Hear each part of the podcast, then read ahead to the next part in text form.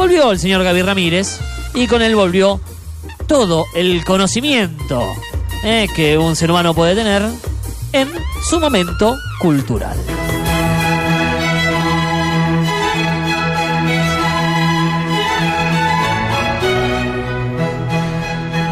¿Qué tal, queridos alumnos? Faltando 22 minutos exactamente para que termine el programa del día de hoy, vamos a iniciar una nueva clase de este espacio que hemos dado por llamar Momento Cultural, donde brindamos conocimiento. Saludo para Nati Gallado, que se acaba de unir. Donde brindamos conocimientos, porque como siempre decimos en este espacio, el conocimiento no ocupa lugar. Y en este caso, vamos a bucear sobre los conceptos, sobre eh, cuestiones que hacen a nuestra cultura al día a día y que a veces no nos detenemos a pensar de dónde caxo salió esto. Ajá, me gusta. ¿Y hoy con qué vamos? Déjame mandarle antes, antes de empezar un saludo a Carlos que por ahí, por ahí nos está escuchando. Eh, me preguntó antes de salir en vivo si salimos por internet. Sí, salimos por internet. Ahora me quedó la duda si nos llegó a, a Ah, meter sí. en frecuencia, a sintonizar Sí, en la sí. 104.5. Bueno, ¿dónde nos puede buscar? Si no tenés la radio. 1045db.com, esa es nuestra página web. Si no, también te podés descargar la aplicación, eh, que es gratuita.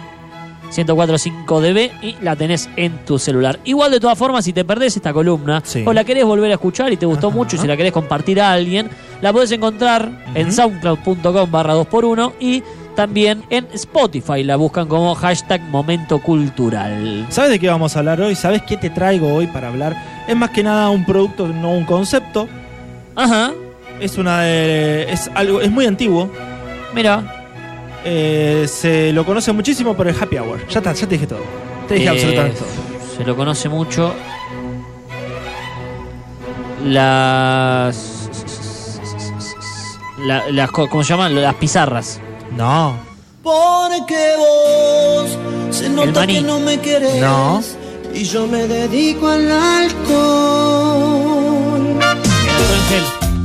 No, no, escuchá lo que te estoy poniendo. Ráfagas. No, no, Rafa, no. Las ráfagas. No, no, es eh, un producto, no, no, no es natural. Producto. ¿De qué? ¿Cómo se llama? Escucha. Una cerveza voy a tomar, una cerveza quiero tomar y así olvidar No me digas que vamos a hablar de la música. Vamos, no.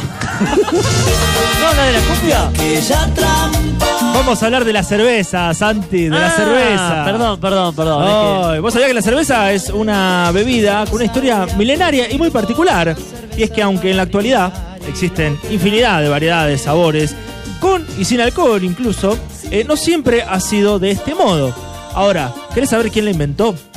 ¿Cuándo y dónde se produjo? Sí. Quédate del otro lado, tanto de 104D como de arroba 2x1, que enseguida, ya, ya, después de este pedacito de tema que me encanta, arrancamos. No, no voy a hacer un bloque, es simplemente una cortina. Te voy a contar el origen de la cerveza. ¿Quién inventó la cerveza y su origen? Sí, el origen de la cerveza lo encontramos varios milenios en la historia. Ya se bebía en la India hacia el año 3500 a.C. Hay numerosos eh, archivos que así lo, lo destacan. Y en China, hace 5000 años, Mirá. ya se bebía una bebida que la podríamos llamar cerveza. Pero quienes más se aficionaron a ella fueron los sumerios. El origen, la cuna de la cultura. Cerveza voy a tomar, una cerveza Medio quiero viejo y borracho. ¿no? Reserva- ¿Sabías que reservaban el 40% de la cosecha de cereales para fabricarla, para fabricar la cerveza? Allá por el 3000 a.C. No te lo sabía, Gaby. Te lo estoy haciendo saber.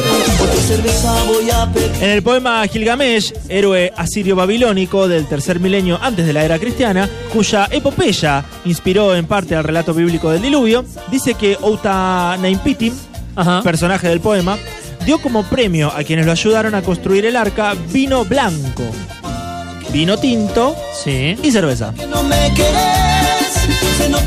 De hecho, fueron los babilonios quienes crearon la receta más antigua conocida de la historia, eh, la de cebada y la de trigo.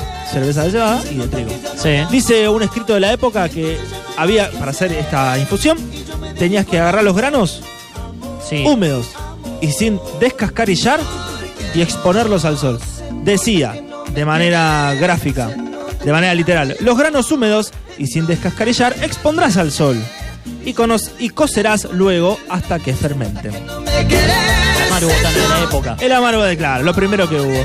Saludo para Nicky91, que se acaba de unir, y a Guada Ramírez, que también se acaba de unir.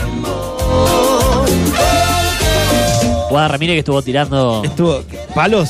tirando palos en Instagram, ¿eh? ¡No! En arroba 2 por una radio. ¡No! ¡Traición! Me dedico al alcohol. En Egipto llegó a ser la bebida nacional.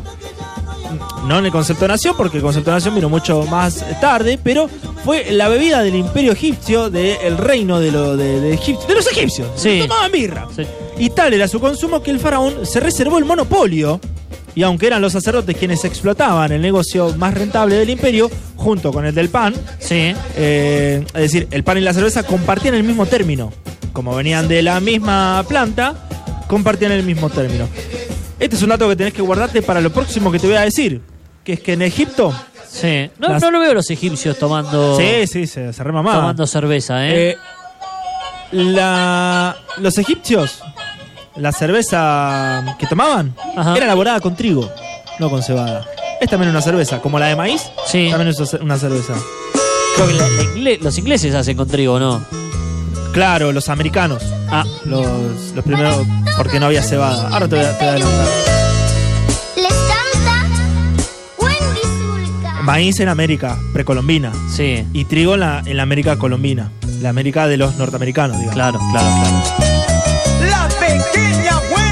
Una vez triturado, se separaba una parte, se humedecía y se dejaba bajo el sol, mientras el resto se tostaba ligeramente para evitar que las enzimas se destruyeran. Tras esto, se fermentaba con agua y se le añadía cerveza vieja o levadura de cerveza.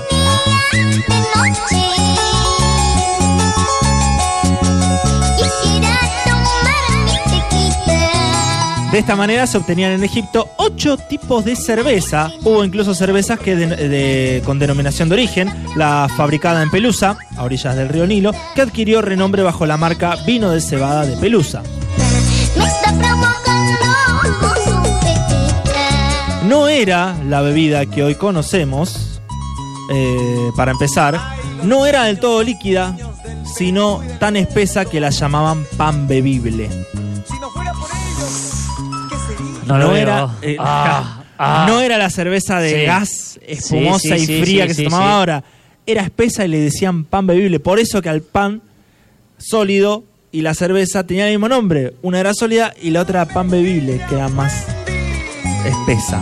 Con tan Una sopita, una sopa crema. Era una especie de torta de cebada en estado de sopa, Sí. muy densa, cuya graduación se acercaba a los 15 grados. Un budín de pan mal hecho, con Un budín de pan muy mal. Sí, sí. Olvídate. Y porque agarraban seguramente de todos los residuos. Cumbia, cumbia, cumbia, cumbia, cumbia. ¿Cuántas cumbias dedicadas a la cerveza, Ay, eh? olvídate. Y recién quise poner la de Wendy y le, le- me equivoqué. Sí, la cerveza, la la. Su fabricación era elemental. Se molturaba la cebada añadiéndose agua poco a poco hasta conseguir una masa u hogaza que se cocía a bajo temperatura. La cerveza se conseguía desmenuzando la masa cocida que se maceraba con agua y se la dejaba reposar para que fermentara por calor, siendo el líquido resultante filtrado a través de, de un colador de tela. Ahí estamos hablando de la primera cerveza líquida. Claro. ¿Eh? Lo Ah, el resto era todo con lo que viene con los residuos. Claro, una lo- sopa. Una, En Sí. vez de una sopa crema, una sopa Sí. cerveza te tomabas antes. ¿Cómo fue evolucionando la cerveza hasta el día de hoy? Bueno, los primeros que empezaron a indagar fueron los griegos, como siempre Bien. los llamamos. Los llamaron vinos eitenos y sutis brutón y solían importarla a Egipto. La cerveza egipcia llegaba a Cádiz, actual España, en naves fenicias. Ahí estamos hablando de todo el Toda esa zona, territorio sí. mediterráneo. Sí, sí, sí. Su consumo fue enorme, especialmente en el reinado de Dominiciano, que ordenó arrancar las vides, las vides, o sea, la- el- el vi- lo- los vidanes, los vi- viñedos, Sí. a finales del siglo I, en una arbitraria medida parecida a la americana ley seca. O sea, dijeron, eh, acá se están mamando todos. Sí. ¿Sabes qué? ¡Pum! No quiero que nadie tome cerveza. No obstante su predicamento en Oriente, el mundo clásico no mostró rea- eh, el mundo clásico digo, se mostró reacio a este brebaje. lo consideraban cosa de bárbaros y celtas y germanos. De hecho, fue entre estos pueblos de la frontera norte del imperio donde la cerveza más se consumió en los primeros siglos de nuestra era. ¿Qué quiero decir con esto? ¿Qué? La cerveza prosperó y se fue propagando por toda la región mediterránea hasta que apareció un imperio, el imperio más importante de la historia antigua, que dijo no, esa, ese tipo de bebida es de bárbaros. La bebida del imperio es el vino. Estamos hablando del imperio romano. De ahí quedó medio como a los con la llegada, y con la llegada cosas, del ¿no? cristianismo empezó a propagarse el vino, Sí. con el misticismo del pan y el vino. Sí. Y era de eh, moralmente bien visto tomar vino y la cerveza era de los bárbaros, de los nórdicos, de eh, los germanos. Entonces la cerveza no era vista ni considerada. Tienes que rescatar. Te juro que sí lo veo más tomándose una. Los vikingos una tenían mucho pinta. huevo. Se tomaban la birra como la fabricaban así Sí. caseramente, caliente, sin gas, y iban a pelear. ¿Cómo no se iban a pelear si se tomaban? Cuesta ver a, a un indio o un chino con una birra. Eh, pero tomaban. Plinio habla de una bebida llamada celia o cería y cuenta que los íberos y otros pueblos de las montañas de España bebían en los grandes festines eh, grandes cantidades de ellas. Estrabón habla también de citos, bebida cuya composición y naturaleza no está clara y que se comparaba con la cerveza egipcia, con esa que te dije, el sebrebaje. Sí, el que era más espeso. Claro.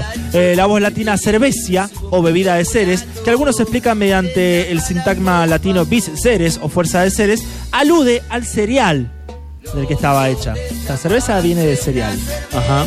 En la España prerromana se bebía como estimulante, según cuentan siglos después el presbítero lusitano del siglo V, Paulo Osorio.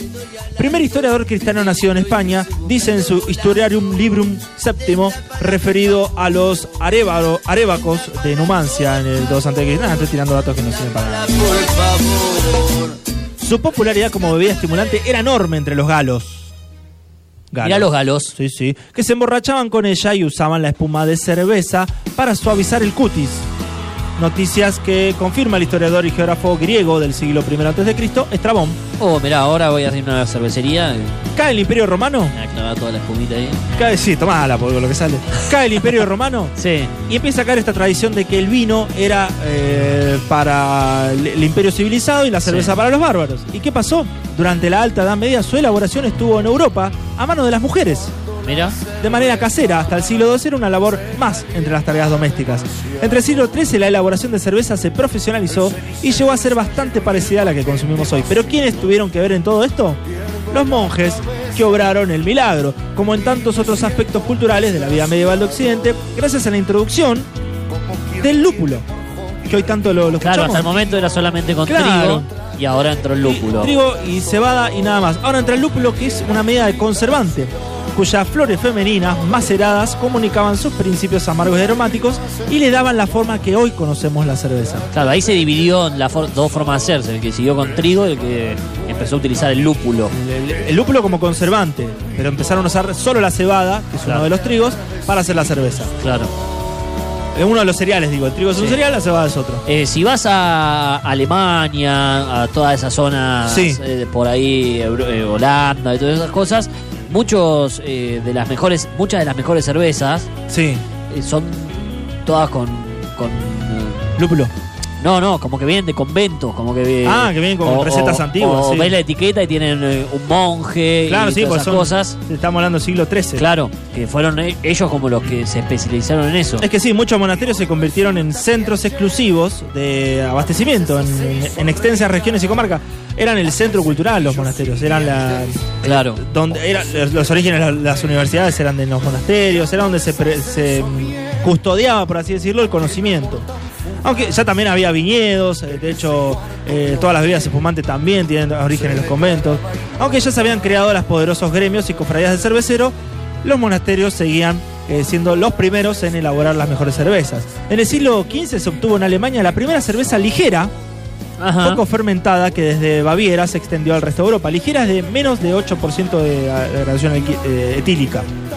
Mira. Cuando Carlos V instaló su corte en España, trajo de Flandes maestros cerveceros flamencos que revitalizaron entre eh, los europeos su elaboración y consumo y cuando el emperador se retiró a Yuste, le acompañó su cervecero.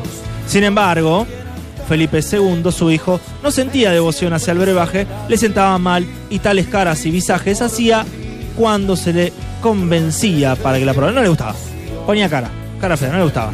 No le gustaba y ordenó que todo lo que había traído su padre lo devolvieron. No le. No, La historia de la cerveza moderna, y ya con esto vamos cerrando. sí. Acá busqué una, eh, una foto de un amigo que viajó a Bélgica y estuvo en un monasterio que no te dejan, no te venden la cerveza para llevarte, ponele. Ah, la tenés Es que como, tomar ahí. sí, es como para nada más Para que no le- no le saquen Sí, el- eh, que dicen que es la mejor del mundo. Sí. Westleteren se llama. Westleteren en Bélgica queda. Y también tuvo, me contaba cuando hizo el viaje, un, Sí. un amigo cervecero, que se tuvo que desviar un montonazo para ir a ese monasterio y es como que te la venden ahí y te- no sé si serán los monjes que siguen haciéndola, pero eh, fue tanto lo que se especializaron que es como que la mantienen ahí y la receta está ahí y la Y consumís si ahí. querés va y la tomás ahí. Sí, Mirá, sí. Para que no la tomen. Historia moderna de la cerveza. Eh, como todos sabemos, la industria cervecera tiene sus orígenes artesanales. Sí. Y ha admitido pocos cambios desde la estabilización de su proceso de fabricación en el siglo XII. Que ahí fue cuando un rey agarró y dijo, ¿saben qué? La cerveza tiene que ser así. Porque en un momento era más sano tomar cerveza que agua. Claro, el agua la sacaban de los pozos. Sí. Los pozos estaban sucios, llenos de bacterias. En cambio, con el proceso de fermentación necesario para hacer la cerveza, Sí. eh, hacía que fuera limpia por el mismo proceso del alcohol. Porque el, el se etanol se calentaba el quemaba, agua. quemaba claro. todo, claro. Entonces, aconsejaban durante los momentos, los tiempos de pestes, no tomes agua, toma cerveza, que es más sana. Baila Jorge Pita.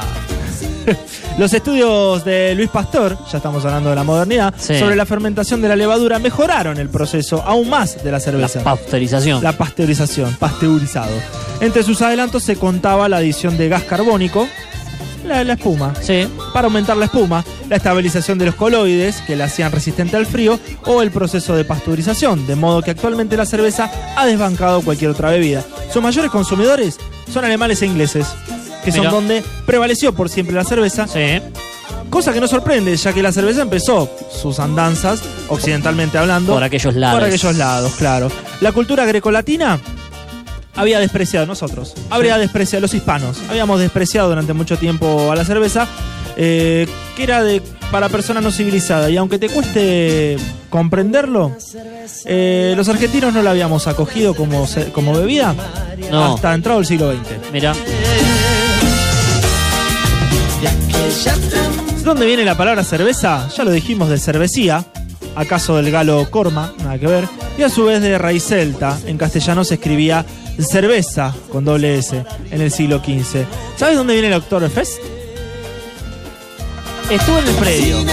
Estuviste en el predio. Sí, estuve en el predio. Allá por el año 1810, Ajá. acá, acá estábamos eh, estábamos saliendo de... Hice cagada acá.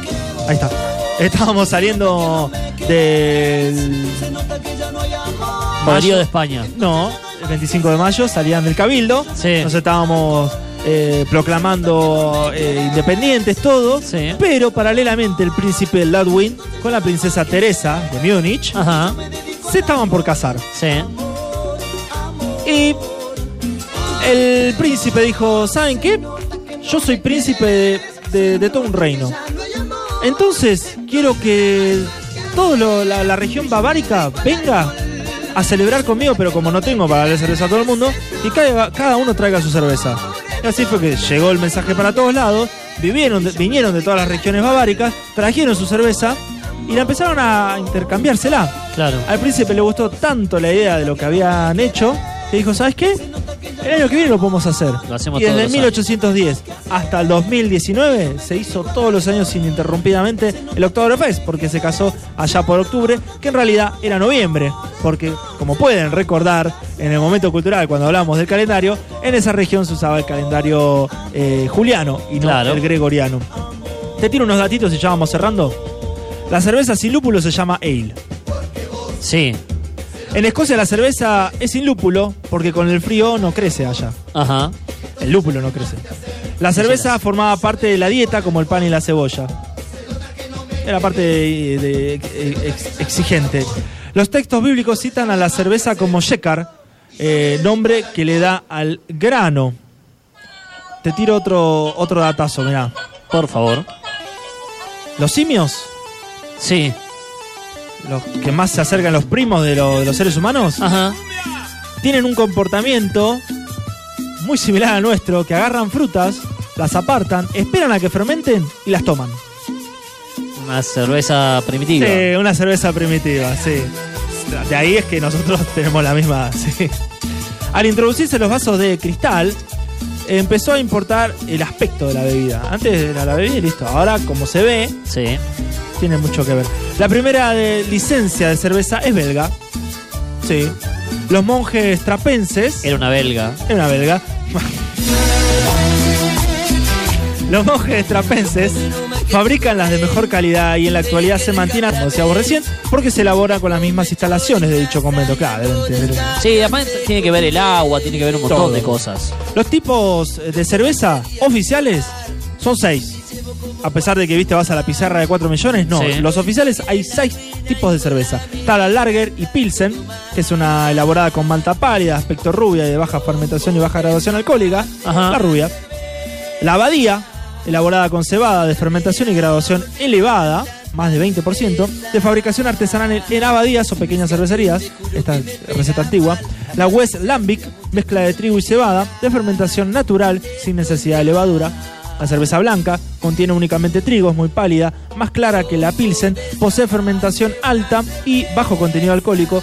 Tiene eh, un ligero, tiene un ligero sabor que he marcado. Después está la Ale, que ya la nombramos al principio, y la Stout, elaborada con malta tostada, proceso de fermentación, suele ser dulce y graduación. Antes de terminar, te comento una cuestión sencilla nomás.